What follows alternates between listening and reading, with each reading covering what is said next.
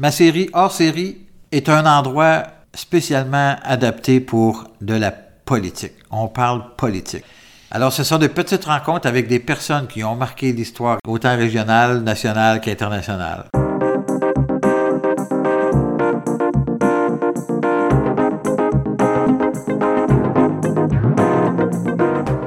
Un, deux, trois, quatre, cinq, test, test, test, test. Alors aujourd'hui, je vous présente un ami personnel, un politicien de longue date puisqu'il a commencé sa carrière en 85.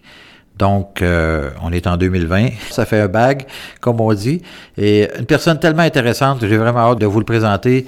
Une personne attachante, bien évidemment aussi, un père de famille, un grand-père, mais quelqu'un qui a été aussi et particulièrement très actif sur la scène internationale de par ses rôles successifs de politicien et de ministre des Affaires étrangères, mais aussi en titre d'ambassadeur du Canada à Paris.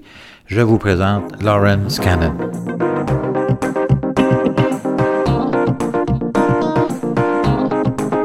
Bonjour, Monsieur Lawrence. Comment allez-vous? Bonjour, bonjour Bernard, ça va bien, merci. Merci de m'accueillir euh, avec beaucoup de, de, bonheur de te retrouver, mais aussi euh, de retrouver aussi, sachant que cette euh, émission va être retransmise à des gens de, la belle circonscription que tu représentes à la Chambre des communes. Ben, merci beaucoup parce qu'effectivement, ce n'est non seulement ma circonscription, mais tu dois considérer aussi que c'est un peu la tienne dans une certaine mesure. Ah, oui, il y, a des, il y a des affinités, beaucoup d'affinités. Particulièrement euh, affinités familiales parce que tes grands-parents ont demeuré à Saint-Pacon. Non seulement demeuré à Saint-Pacon, mais ont été extrêmement euh, investis à Saint-Pacon puisque ton grand-père était M. Power. Et euh, il était propriétaire d'une grande série à l'époque. On remonte son père, au début son père, au début, euh, au début du siècle, euh, était propriétaire de la série à Saint-Pacon.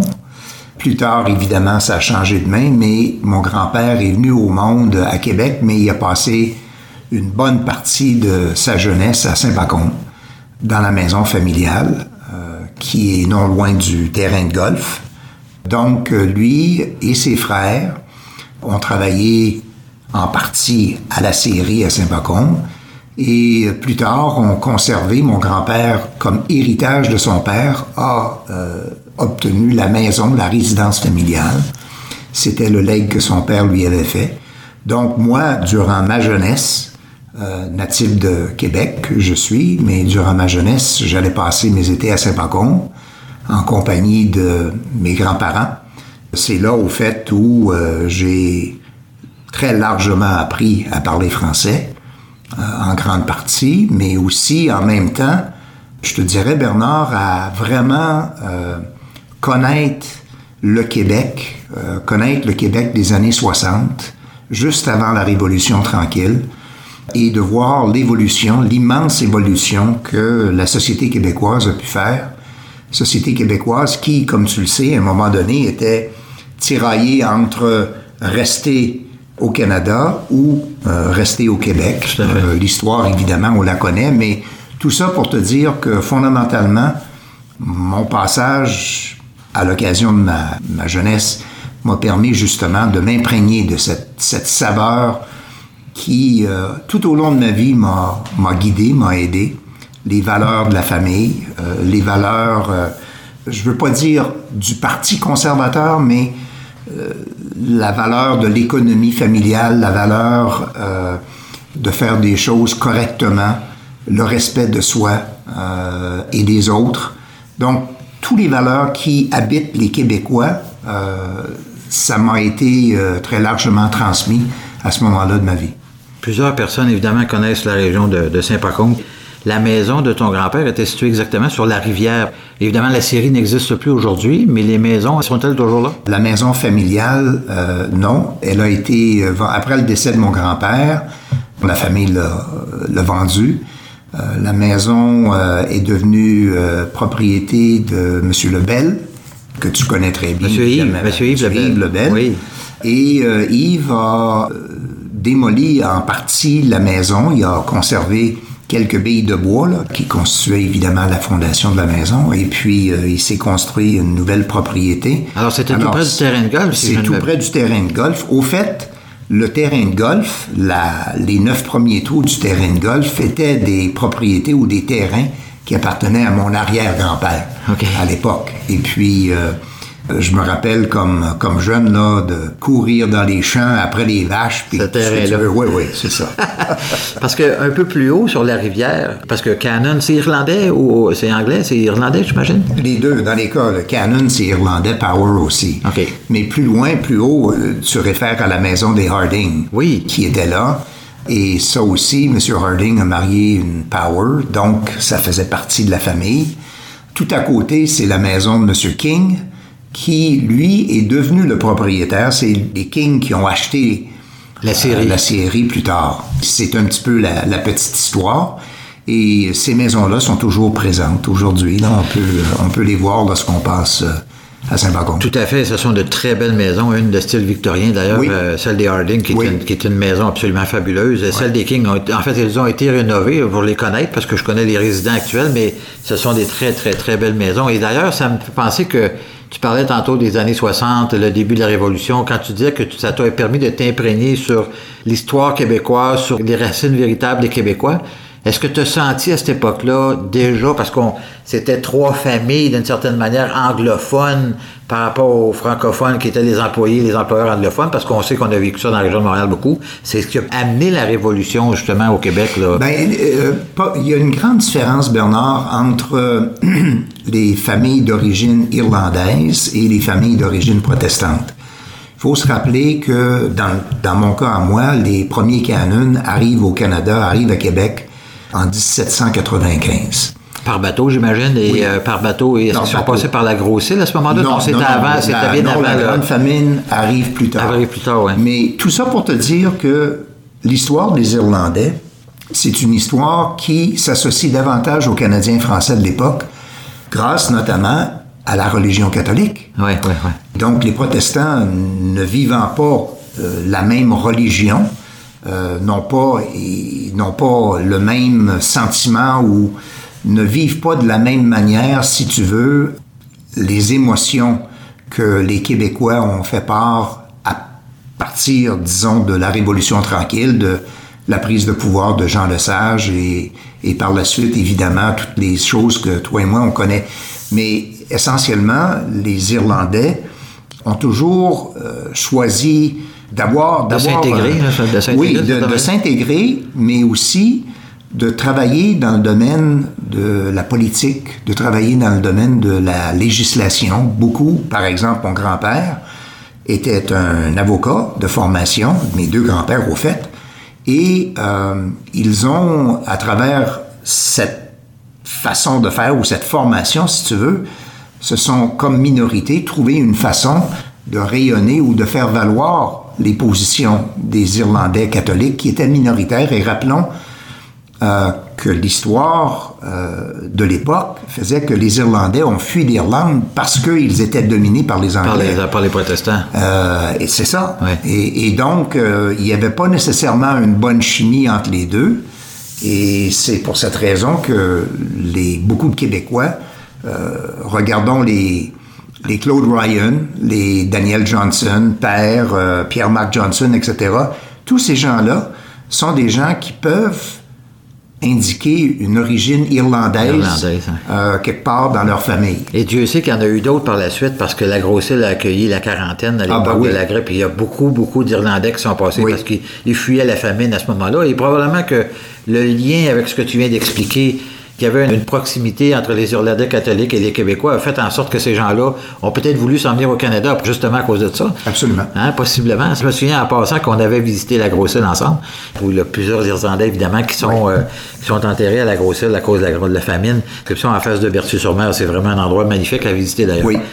On va parler un peu, Laurence, de ta vie politique, parce que Sachant que dans ta famille, au niveau, tu viens d'en parler, au niveau de ta famille, ton grand-parent a déjà été ah, les, les deux grands-pères étaient ministres ont fait dans le gouvernement fédéral. oui, c'est vrai. Dans les gouvernements fédéraux, c'était pas au, provincial, c'était au fédéral? Non, j'avais des, des, oncles qui étaient députés à l'Assemblée nationale, ça s'appelait l'Assemblée législative à l'époque, euh, et j'avais d'autres, dont mes deux grands-pères, qui étaient ministres euh, dans le gouvernement fédéral, pas au même moment, mais euh, néanmoins ministre euh, sous Mackenzie King, qui lui euh, était, comme on se rappelle, un premier ministre libéral. Et c'est pour ça que je suis un petit peu le mouton noir de la famille.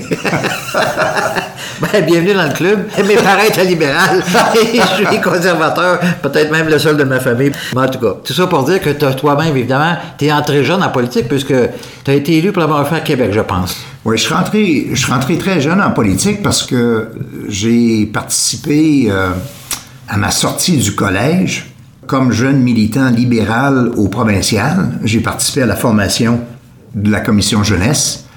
J'ai euh, travaillé dans le cabinet de Robert Bourassa.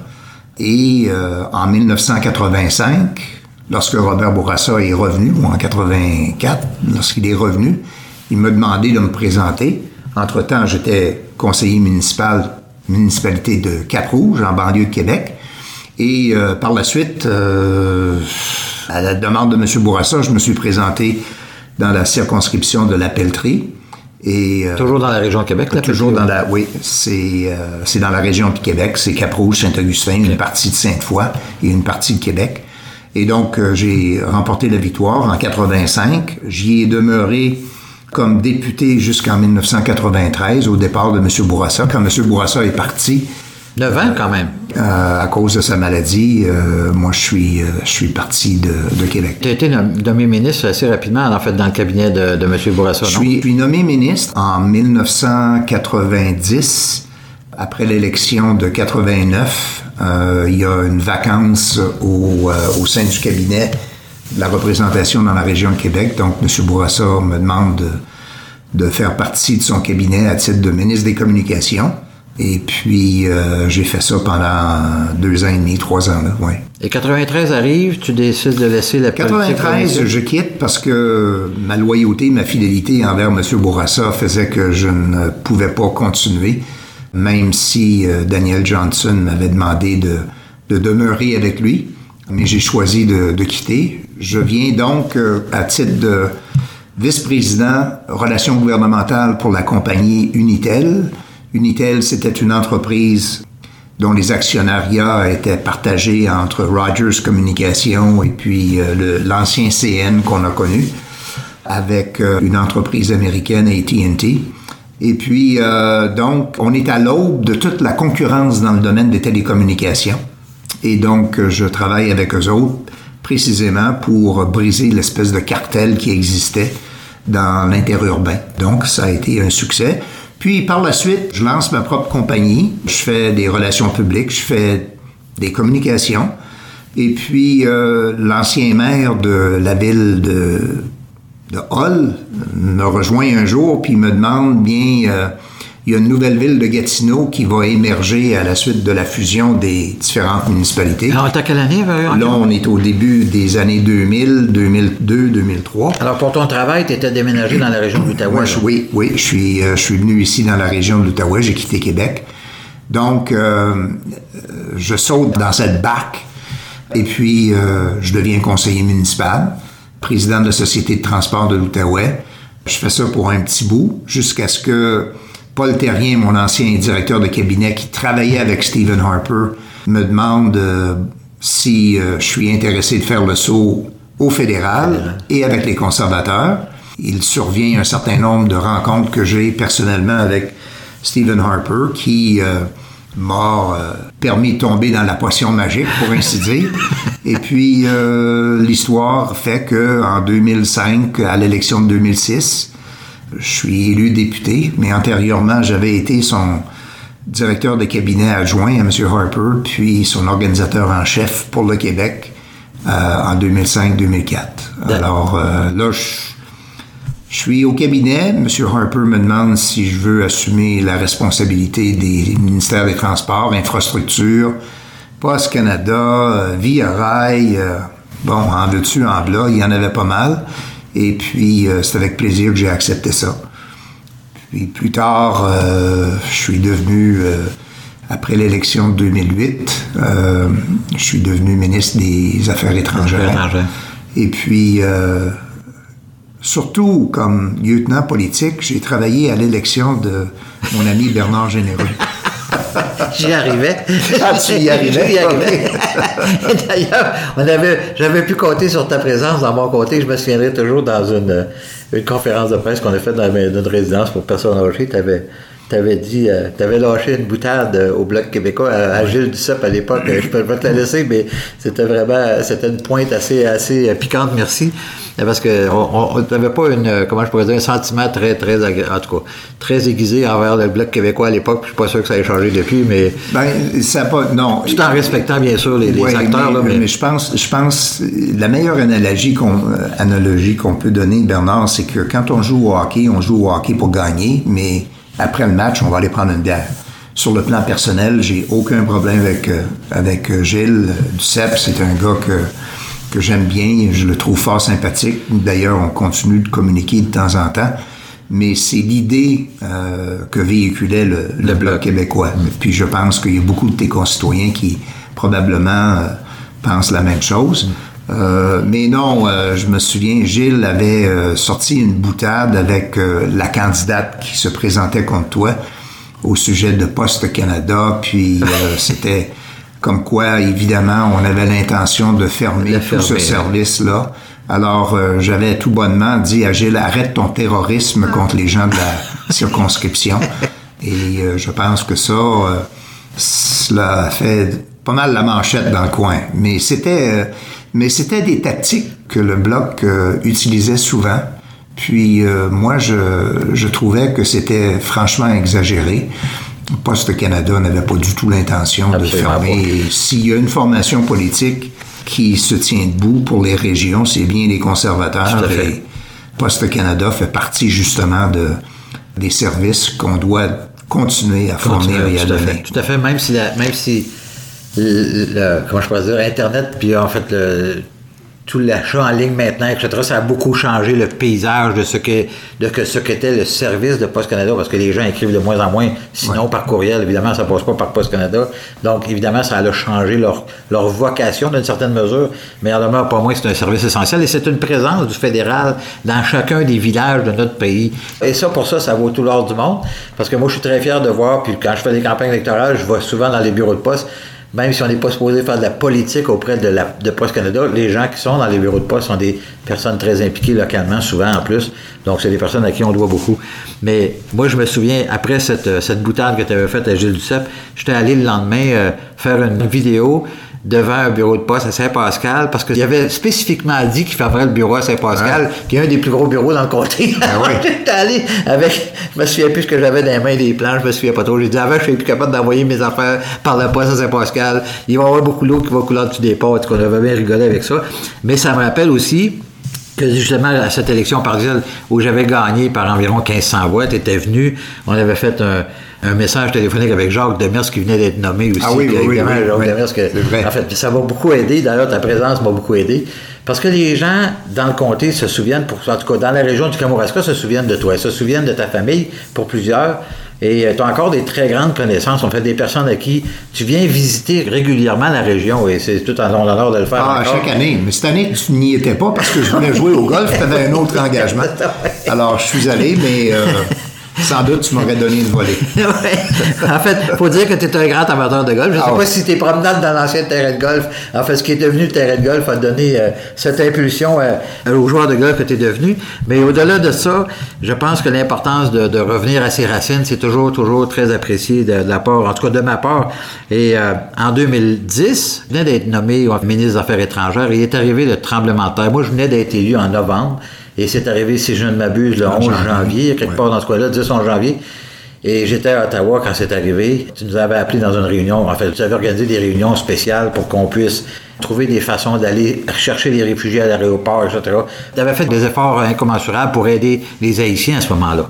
Évidemment, euh, cette communauté haïtienne, elle est importante dans la région de Montréal, dans la région de Québec, comme tu le sais, et un peu partout à travers le Québec. D'abord parce qu'il y a des liens euh, d'amitié euh, de longue date, euh, une langue commune qu'on partage. Tout à fait. Et donc, au moment de ce terrible tremblement de terre, on a voulu mobiliser le plus grand nombre de personnes. Le gouvernement du Québec était mobilisé. On a travaillé avec les autorités du Québec. On a travaillé avec les autorités des différents hôpitaux, etc. Peter McKay, qui, tu te rappelleras, était ministre de la Défense, la Défense. avait dépêché des bâtiments de guerre simplement pour être là au service des gens. Jason Kenney, qui était ministre de l'Immigration, avait facilité l'avenue d'un certain nombre d'immigrants euh, haïtiens, avait accéléré le processus pour que ceux-ci puissent retrouver non seulement leur famille, mais un nouveau départ dans la vie euh, dans ce beau pays qui est le Canada.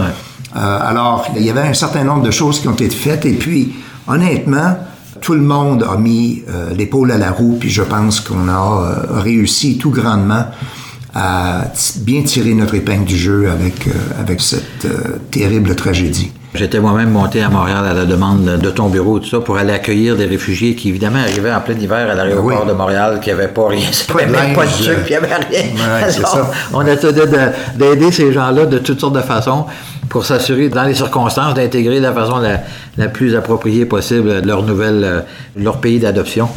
Laurence, tu as lancé un livre il y a un an, un peu plus que près de deux ans. deux ans maintenant. Quels étaient les sujets principaux de ben, l'idée, L'idée, dans le fond, c'était d'écrire mes mémoires politiques.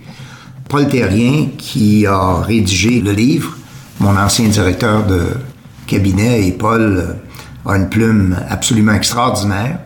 Euh, donc, on a travaillé sur ce dossier-là, ou enfin sur mes mémoires, pendant tout près d'un an, un an et demi. Euh, j'ai voulu raconter, parce que je trouvais que au Québec, dans le fond, contrairement évidemment à d'autres pays, et là je réfère notamment à France où les politiciens vont créer une espèce de patrimoine de vécu, un patrimoine culturel, et vont rédiger des livres qui sont disponibles à plusieurs personnes, ou enfin aux gens qui s'y intéressent. Puis je trouvais qu'il y avait une certaine faiblesse du côté du Québec et du côté du Canada de raconter. Puis je me suis dit, bon, bien, ce serait non seulement amusant pour le faire là, puis commencer à constituer une espèce de d'aider tout au moins à, comment dire, euh, habiller le patrimoine québécois-canadien. Puis avec un livre, puis l'autre affaire, évidemment, c'est d'être capable de dire à mes enfants, bien, regardez, euh, il y a quand même une histoire ici qui a été rédigée. Donc, dans les premières parties de, de ce de mes mémoires, j'ai beaucoup parlé de mon enfance, euh, Saint-Pacôme, euh, le lac Trois-Saumons, euh, enfin mon passage dans le bas du fleuve, ce qu'on a décrit et ce qu'on a discuté, mes relations avec mon grand-père, puis plus tard, et avec ma famille, ma cellule familiale, plus tard, j'ai j'ai parlé de mes premiers balbutiements, si tu veux, ou mes premiers pas en politique avec avec Robert Bourassa. J'ai parlé euh, de mon passage au gouvernement du Québec comme ministre des Communications. J'ai, je traite euh, assez longuement de tout le volet de communication parce que tu le sais, pendant la Révolution tranquille ou peu de temps après, le Québec réclamait la souveraineté culturelle. C'était un thème de M. Bourassa, donc les communications faisaient partie de ça. Alors, je parle de ça. Je parle de, de mon passage euh, au niveau municipal. Je parle aussi du, euh, du passage au gouvernement fédéral avec euh, le ministère des Transports. Il y a un chapitre qui est consacré là-dessus. Et euh, je termine avec mon rôle, ou enfin... La cerise sur le Sunday, je dirais, moi, en tout cas pour ben, ma part. Après ça, on, traite des affaires étrangères, puis finalement, la cerise sur le Sunday, comme tu dis... Ton rôle comme ambassadeur à mon Paris. rôle comme, comme ambassadeur à Paris. C'est un grand honneur, j'imagine, que tu aies accepté euh, de jouer ce rôle-là pendant cinq ans, un peu plus de cinq ans d'ailleurs. Oui, ouais, un quinquennat. Donc, euh, oui, c'était un honneur. C'est toujours un honneur de représenter le Canada à l'étranger parce qu'on est toujours très, très bien vu. Mm. Et euh, le point de vue canadien est toujours sollicité, peu importe où on va. Tu le sais, Bernard, tu as voyagé beaucoup. Tu sais que les gens vont venir auprès de toi pour te demander ton point de vue, ton conseil sur euh, tantôt comment on doit traiter avec les Américains, quels sont les sujets, par exemple, dans le domaine de l'immigration ou peu importe, qui sont préoccupants, euh, comment le Canada, à titre d'exemple, a réussi à, maîtriser euh, tel sujet ou relancer son économie. Une des choses qui me revient souvent lorsque j'étais en Europe, lorsque j'étais en France, on était là au moment de la crise euh, monétaire. Hein? Tu te rappelleras que c'était c'était une période assez difficile pour l'Europe. Plusieurs pays, notamment le Portugal, la, Grèce, euh, l'Italie, dans une certaine faillite, était, oui. Alors la crise de l'euro a provoqué bien des choses et je me souviens très bien le nombre de politiciens français qui venaient me voir pour me demander, mais vous, comment vous avez fait, comment M. Harper et son gouvernement ont réussi à maîtriser les finances publiques?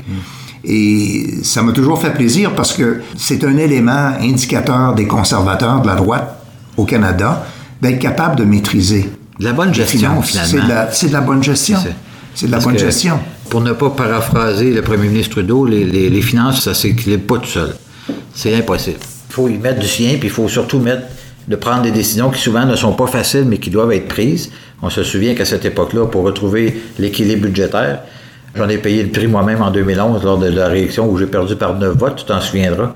Et euh, moi, j'ai des souvenirs impérissables de nos caucus, parce que c'est quelque chose qu'on... Parce que tu as été lieutenant du Québec pour M. Harper, et c'est des choses que les gens ne voient pas, bien sûr, mais les, les réunions du caucus sont des réunions privées entre nous, les députés, et où on peut se parler ou se dire en cas de Dieu qu'est-ce qu'on a à se dire.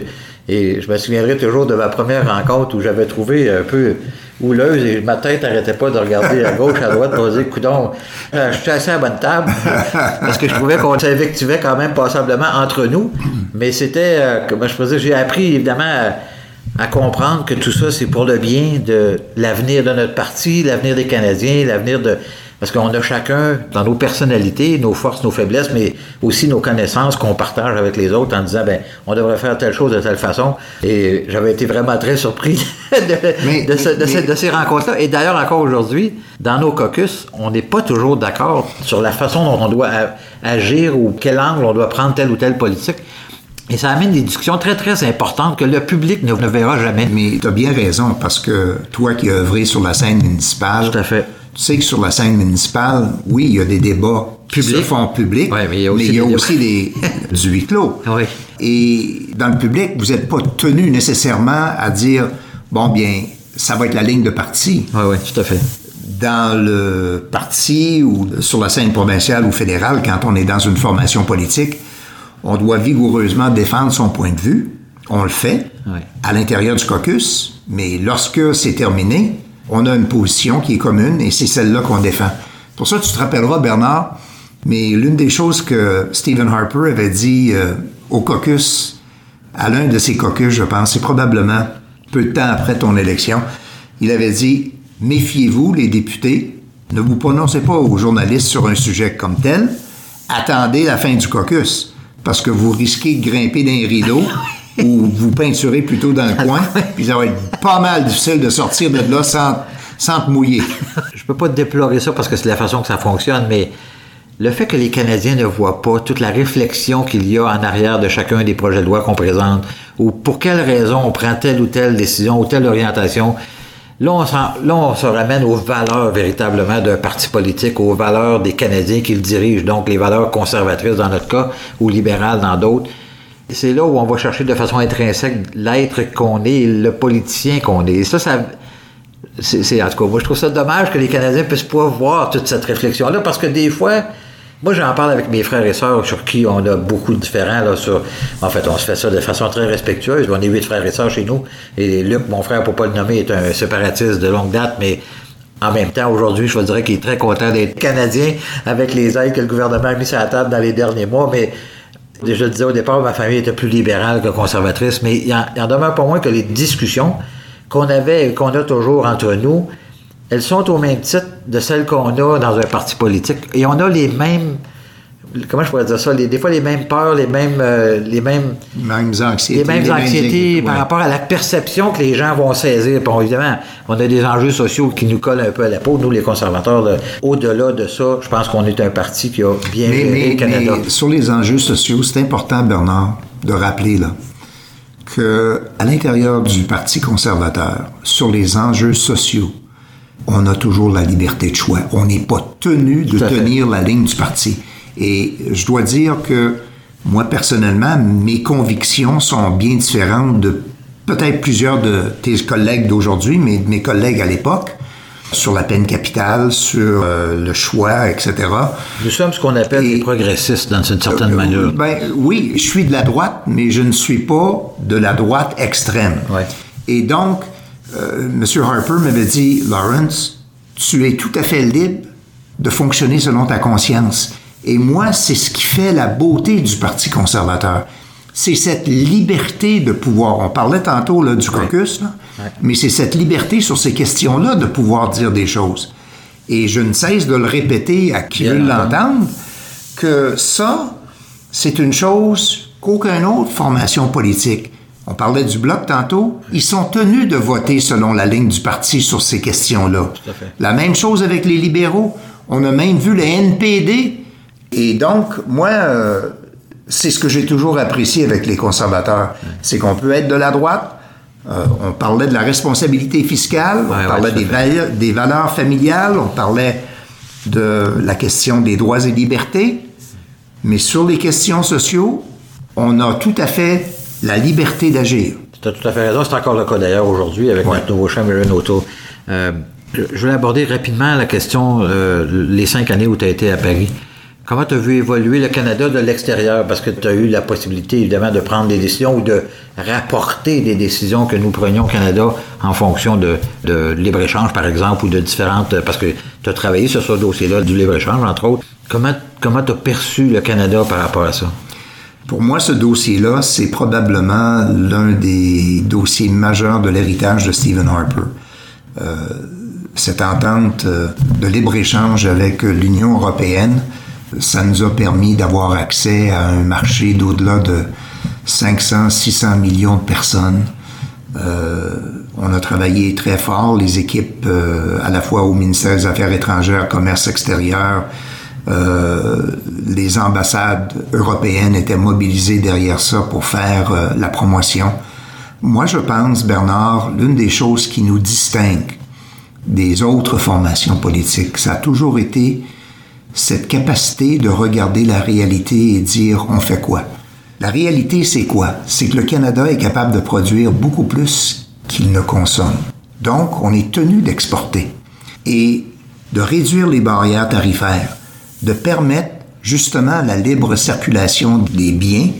C'est une des choses qui nous distingue par rapport aux autres.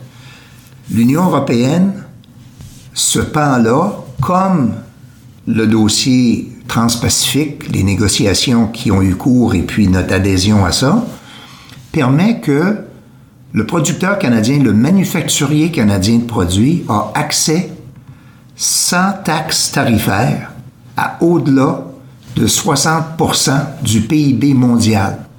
Et ça, c'est des choses qui ont commencé avec Brian Mulroney, qui se sont accélérées avec Stephen Harper, puis lorsque les conservateurs vont reprendre le pouvoir, parce qu'on va reprendre le C'est pouvoir, sûr et certain. c'est des choses qu'on va continuer à supporter parce que l'engin, le moteur économique de notre économie, c'est la petite entreprise et c'est comme ça qu'on crée de la richesse. Et donc, je résume ça et je vais dire, c'est des choses, c'est un message que j'entendais souvent en Europe. Tu parlais de l'accord de libre-échange, ça a été très bien vu. Tu parles de la position canadienne avec ses alliés, ça aussi, ça a été très bien vu. J'essaie de revenir sur le rôle qu'on a joué dans le G20, par exemple, où euh, on a été capable de démontrer qu'on a été la première économie à sortir de la crise financière. On était la dernière et on a été la première. Et lorsque les conservateurs, lorsque, par exemple, on a été défait, on a quand même laissé les finances publiques dans un état non seulement acceptable, mais dans un état excellent. Pas de dette. D'ailleurs, c'est ce qui m'amène. déficit. Absolument, c'est ce qui m'amène à, à te poser la question parce qu'en 2015, l'élection a porté beaucoup justement sur le fait de continuer cette gestion serrée du pays, contrairement à M. Trudeau qui avait annoncé trois déficits de 10 milliards, puis en a fait 80 au bout de trois ans. Mais aujourd'hui, on se retrouve en pandémie, on est en 2020, ça fait qu'on est dans la deuxième vague au mois de novembre, et on est à, à peu près 400 milliards de déficit annoncés en l'espace de six mois. Est-ce que tu crois que les conservateurs auraient fait la même chose? Euh, la réponse est fort simple, c'est non. Les conservateurs n'auraient pas fait ça. Et les conservateurs auraient présenté des budgets intérimaires pour expliquer où nous en sommes. C'est ce qu'on avait fait d'ailleurs, Bernard, avec Jim Flaherty à l'époque, quand on voyait euh, la crise euh, qu'on a connue entre 2006 et puis 2012-2014.